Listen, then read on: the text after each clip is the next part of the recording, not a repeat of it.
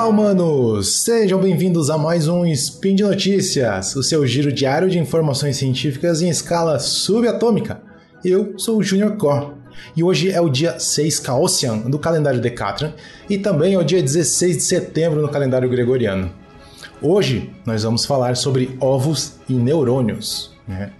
Então, no programa de hoje, são duas notícias. Primeira, matemáticos finalmente encontram uma equação que descreve o formato de um ovo. E a outra, estudo revela a quantidade de neurônios artificiais que equivalem a um neurônio biológico.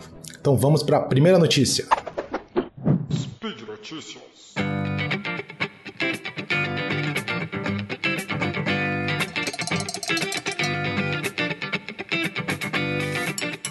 Bom, é, qual é o formato de um ovo? A resposta natural para esse tipo de pergunta seria dizer oval. Mas esse termo oval é mais usado para coisas parecidas com aquele formato da bola de futebol americano. Bom, se você já viu um ovo, imagino que já tenha visto, sabe que o, o formato não é exatamente esse. A base do ovo, que eu vou chamar aqui de lado de baixo, é aquela que lembra uma esfera e a parte de cima é aquela parte mais pontuda, que lembra também uma esfera, mas raio um pouco menor que o da base. É, o formato do ovo também pode ser até lembrar um cone. É, então é muito importante que exista uma equação que descreve um formato, qualquer que seja ele. Porque se esse formato for útil de alguma maneira, é, nós podemos usar essa equação para modelar objetos. Esses objetos podem então adquirir características da estrutura em questão. Até hoje, não se tinha uma equação que descreve o formato do ovo exatamente, e sim algumas aproximações, como uma a própria esfera, pode ser uma aproximação, e também o elipsoide. O elipsoide é aquele formato da bola de futebol americano. E tem um outro formato chamado de piriforme, que lembra já mais esse cone. O que aconteceu, então, é que alguns cientistas da Universidade de Kent, do Instituto de Pesquisa para o Tratamento do Meio Ambiente, eles descobriram uma fórmula universal que pode descrever o formato de qualquer ovo encontrado na natureza. A equação, que você pode encontrar no, no link do post aí, no, arquivo, no artigo original, possui quatro parâmetros. Um deles é o comprimento do ovo, a largura máxima, o deslocamento do eixo vertical e o diâmetro do ovo em um quarto do comprimento. Essa equação ela é chamada de universal porque ela pode descrever qualquer ovo, inclusive os três formatos que eu citei antes: a esfera, o elipsoide e o piriforme. Basta uh, a gente brincar com esses parâmetros. Agora, por que, a equação do ovo é importante? Porque os formatos usados até então já possuem aplicações na indústria alimentícia, na engenharia mecânica, na agricultura, em biociência, arquitetura e aeronáutica. Por exemplo, nós podemos construir um casulo no formato de um ovo, com paredes bem finas que são mais fortes que os típicos é, casulos esféricos. A busca por essa equação sempre foi muito importante porque o ovo passou pelo teste da natureza. Desde a época dos dinossauros, o ovo foi capaz de abrigar vida em um espaço pequeno, bem protegido e tudo isso consumindo o mínimo de energia. Algumas aplicações citadas pelos pesquisadores são a, a, descrição científica competente de um objeto biológico, e isso leva a uma melhor descrição de sistemas biológicos, como a incubação e seleção de aves. Outro ponto é que ajuda engenheiros a desenvolver melhores tecnologias para incubar, processar e armazenar ovos. Há nesses casos uma necessidade de um cálculo preciso do volume do ovo, da área superficial e do raio de curvatura dele. E o terceiro ponto é que construções inspiradas no formato do ovo podem sustentar grandes quantidades de peso com o um mínimo de material uh, necessário. Um dos pesquisadores, Michael Romanov, diz que esta equação matemática melhora nossa compreensão e apreciação de uma certa harmonia filosófica entre a matemática e a biologia. E a partir dessas duas, um caminho para uma maior compreensão do universo, perfeitamente entendido na forma de um ovo. Que bonito, né? Bom, uh, roda a vinheta aí e vamos para a próxima notícia. É, eu já falei aqui algumas vezes é, e você também já deve ter ouvido falar em outros lugares sobre as tais redes neurais. Eu vou explicar aqui simplificando bastante. A gente pode pensar em uma rede, uma rede qualquer, pode ser até uma teia de aranha.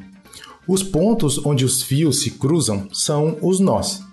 Se, se há um fio ligando dois nós, nós dizemos que esses nós trocam informação, de alguma maneira. As redes neurais tem esse formato e os nós são a parte da rede que fazem algum cálculo. Esses nós são chamados de neurônios artificiais. E é comum nós vermos a comparação entre o cérebro ou os neurônios uh, com computadores ou até mesmo com as redes neurais. É, é importante dizermos que o funcionamento do cérebro foi o que inspirou a criação das redes neurais e até dos computadores. Mas o objetivo do estudo de inteligência artificial ou de redes neurais não é recriar o cérebro, e sim entender a capacidade ou a habilidade computacional dele, para que nós possamos usar isso uh, com computadores. Uma rede neural ela pode ser composta de várias camadas. Podemos pensar em uma camada como uma, uma coluna uh, de vários neurônios artificiais. Usualmente, os neurônios de uma camada eles se ligam apenas com os neurônios das camadas vizinhas. Então, nós podemos construir uh, uma rede neural com várias camadas, de uma a várias.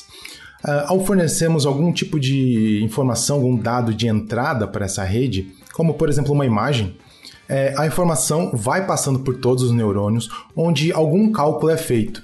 E no fim da rede sai uma outra informação, uma, como uma resposta. É, e essa saída pode ser, por exemplo, se havia uma pessoa ou não naquela imagem de entrada.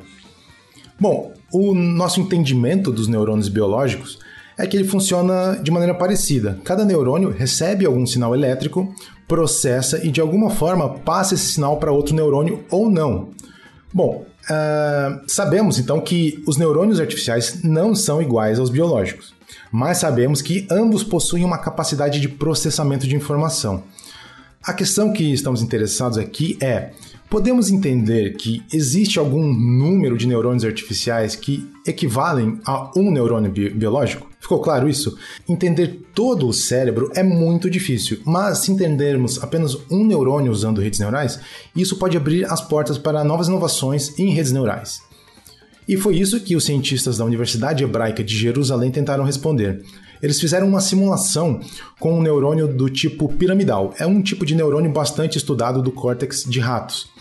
O que eles fizeram foi simular apenas um neurônio. Eles davam uma informação e coletavam a informação de saída do neurônio.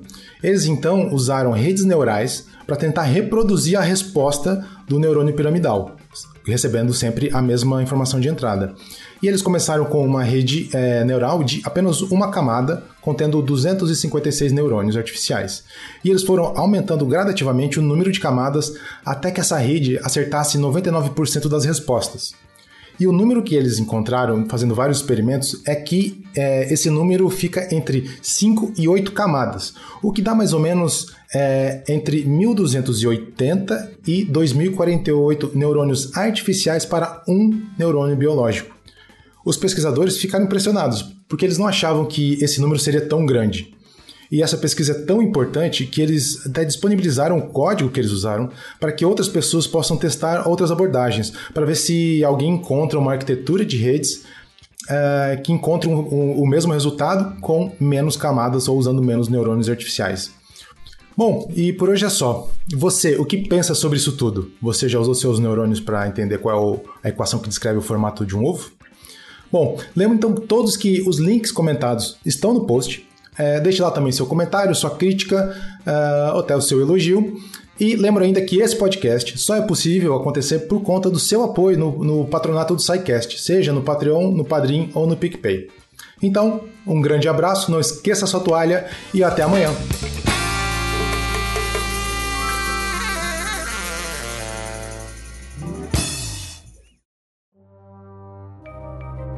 Este programa foi produzido por Mentes Deviantes. deviante.com.br.